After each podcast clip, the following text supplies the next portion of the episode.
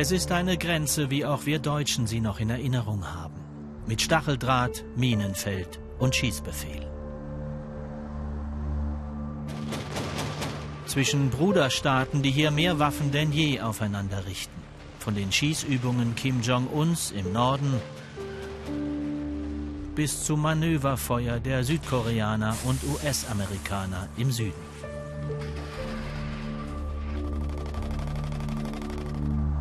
Eine Grenze, die seit Jahrzehnten selbst engste Familienangehörige trennt. Abgesehen von staatlich organisierten Tagestreffen für ein paar wenige. Nun wächst die Hoffnung, dass auch dieser Grenzwall einmal wie in Deutschland fallen könnte, falls die beiden Staatschefs bei ihrem Treffen mitten im Niemandsland den Neuanfang wagen.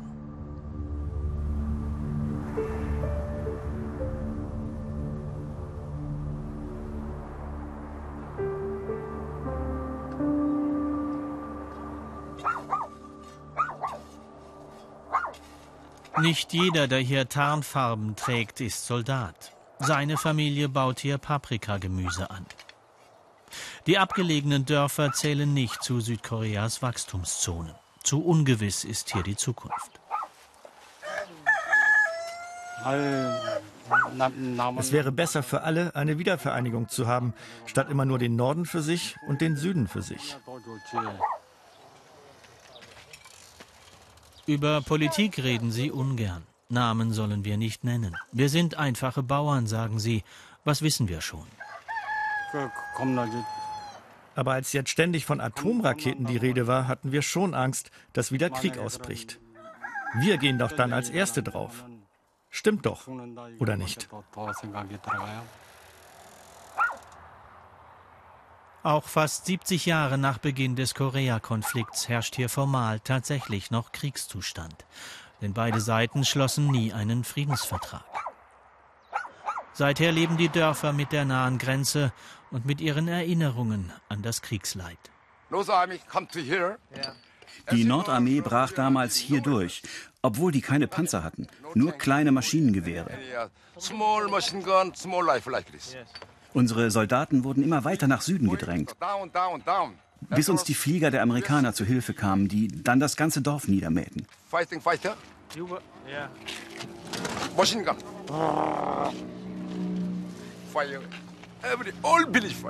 Bis alles niedergebrannt war. Wo seine Leute das staubige Saatgut für die Reisfelder in Platten auslegen, seien damals nur noch Soldatengräber gewesen. Die meisten von uns waren da noch Kinder, sagen sie. Und heute?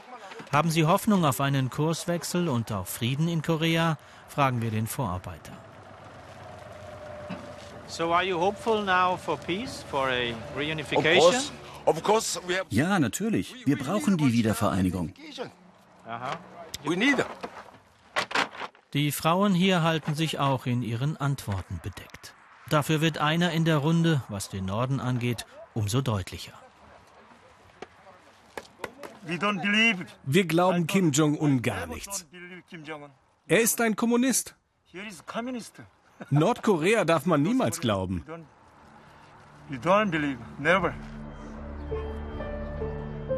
Ein paar Fahrminuten weiter bestaunen Ausflügler, was sie vor sich im Grenzstreifen sehen. Auch das erinnert uns an frühere innerdeutsche Aussichtspunkte. Neben der zerbombten alten Eisenbahnbrücke steht eine neue, gebaut als die Zeichen zwischen Nord und Süd schon einmal auf Entspannung standen. Damals trafen wir den letzten Lokführer, der noch die Strecke bis hinauf nach Pyongyang befahren hatte. Im Koreakrieg musste ich die Lok am Ende irgendwo stehen lassen, um mich zu retten. Die neu eröffnete Teilstrecke sollte in eine gemeinsame Sonderwirtschaftszone beider Länder führen. So viel Aufbruchstimmung war da. Es war Südkoreas Präsident und Hoffnungsträger Kim Dae-jung, der den Wandel ausgelöst hatte, als er sich im Norden erstmals mit Kim Jong-il traf, dem Vater des heutigen Machthabers. Die sogenannte Sonnenscheinpolitik. Kim Dae-jung erhielt dafür den Friedensnobelpreis. Doch der Aufbruch geriet bald ins Stocken. In Seoul treffen wir Berichterstatter, die eine Nachrichtenplattform betreiben. Wir fragen, welche Chancen sie für eine neue Sonnenscheinpolitik sehen. Unter Südkoreas jetzigem Präsidenten Moon Jae-in. In der Tat halten hier viele Experten für sehr gut möglich, dass sich etwas ändert. Dass Kim Jong-un im Norden nun, da er sich seit einigen Jahren als Machthaber etabliert hat, sogar bereit sein könnte, sein Waffenprogramm aufzugeben.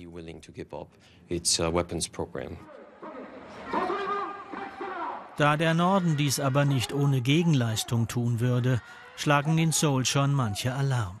Sie werfen Südkoreas Präsidenten vor, er verrate die Freundschaft mit den USA und gehe nur Nordkorea auf den Leim. Fast jedes Wochenende wird hier demonstriert. Letztlich teilen sich die Meinungen in zwei Lager.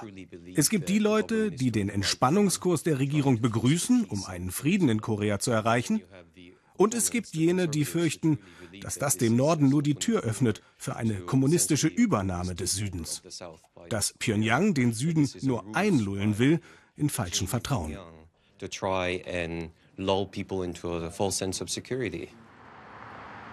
Zu diesen Kritikern gehören auch viele Bewohner Seouls, die das Regime im Norden besser kennen, weil sie lange selbst in Nordkorea lebten, bis ihnen die Flucht hierher über China gelang sowie Lee Kyung-sil, die wir in ihrer kleinen Wohnung besuchen.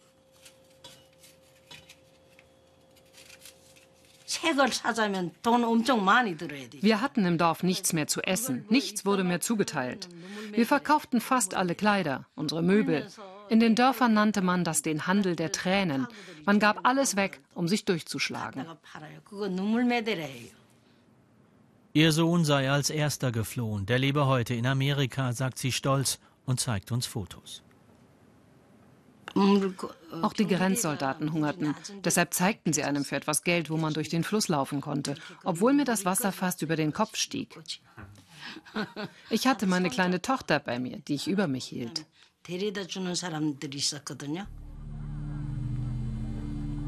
In den 90er Jahren war das, als über die gleichen Fluchtrouten auch heimlich gedrehte Videoaufnahmen ins Ausland gelangten die das Elend und die Misswirtschaft zeigten, von den unterernährten Soldaten bis zu den taumelnden Straßenkindern.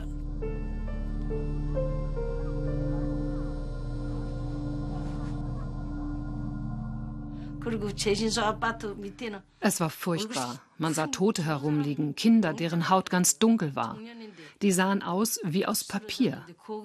Leute irrten umher, Wer noch konnte, der ging zur Grenze. Ich hatte Angst, sobald ich morgens die Augen aufmachte.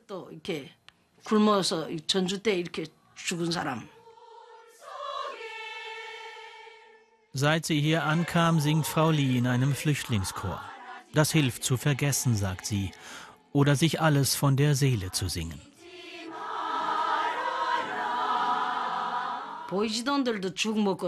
In Nordkorea ist nur das Regime glücklich.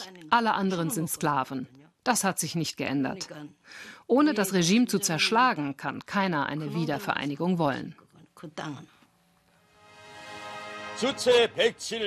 Doch nun sind da die neuen Flötentöne von Machthaber Kim Jong-un, der plötzlich keine Uniform mehr trägt und kein Parteiabzeichen und sein Atomprogramm einfriert. Will er wirklich verhandeln oder beugt er sich nur vorübergehend internationalem Druck? Ich denke, die Sanktionen, die auf Nordkorea wirken, sind beispiellos umfassend und effektiv. Vor allem seit China das Bemühen unterstützt, Pyongyang für seine Verstöße gegen UN-Richtlinien zu bestrafen. Der Unmut des Südens über das Kim-Regime hat noch andere Gründe. Bis heute verweigert es etwa von der Teilung getrennten Familien ein Besuchsrecht. Nur ein paar wenige, herzzerreißende Tagestreffen ließ es zu, die der Süden stets teuer erkaufen musste.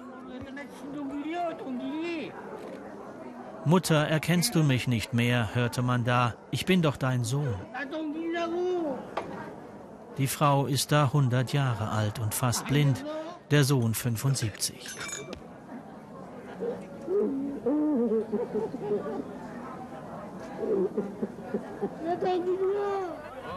Eine Tochter trifft ihre Mutter, die sie nie hatte kennenlernen können.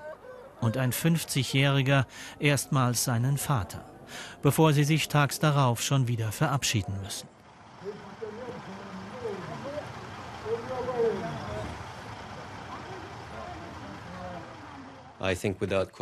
Man kann sicherlich beides sagen.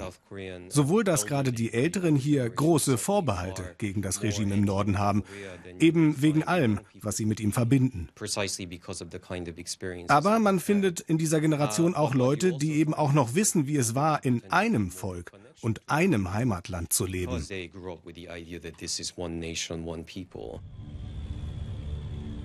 Vor kurzem schien es dann noch eher so, als sei die Halbinsel einem Krieg näher als einem Frieden. Noch mitten im Raketenstreit mit den USA dann die überraschende Geste am Grenzpunkt Panmunjom, wo sich erstmals Unterhändler wieder die Hand reichten. Und wo sich nach ihnen nun auch die beiden Staatschefs treffen wollen. Ein Korea, eine Flagge. Bei den Winterspielen in Pyeongchang war das schon zu sehen. Die nächste Geste war dann eher zu hören. Kim Jong-un lauscht in Pyongyang südkoreanischen Popgruppen, die er eigens eingeladen hat. Ganz so, als wüsste er, dass ohne Jugend kein neuer Staat zu machen ist. Ob Südkoreas Jugend das genauso sieht?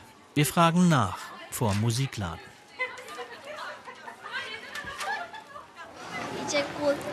Ich fand das gut, dass er die Musiker eingeladen hat. Es wäre doch schön, wenn beide Länder so wieder zusammenkommen würden. Ich fände es schon wichtig, dass es mehr Möglichkeiten für die getrennten Familien gibt, sich wiederzusehen. Ich warte tatsächlich darauf, dass Nord und Süd wieder ein Land werden. Idole wie aus der Popmusik können dabei helfen, weil sie viele Anhänger haben. Mir würde eine Wiedervereinigung gefallen. Ich bin all die Schlagzeilen über Atombomben leid. Frieden ist besser. Beide sollten wieder ein Land werden. Das ist zwar längst keine Jugendbewegung, dennoch treibt hier alle Generationen die Frage um, wie denn nun die Welt mit Nordkorea umgehen soll. Die Wirtschaftssanktionen inbegriffen. Wir sind keine Sadisten. Es macht uns nicht glücklich, dem Norden Schmerzen zu verursachen. Der Zweck der Sanktionen ist allein, die Diplomatie zu stärken. Sie müssen Nordkorea zum Dialog am Verhandlungstisch bringen. Das ist nun offenbar gelungen. Ein neuer Aufbruch also? Nicht unbedingt, heißt es hier. Südkorea habe heute Finanzkrisen hinter sich und daraus gelernt. Die Südkoreaner sind sehr viel aufmerksamer geworden, was die Kosten einer Wiedervereinigung angeht, die ihr Land stemmen müsste. Verglichen mit Westdeutschland und der DDR sind Nord- und Südkorea wirtschaftlich noch weiter auseinander. Zudem ging der Süden unter Kim Dae-jung noch von dauerhaftem Wachstum aus. Das ist heute nicht mehr so.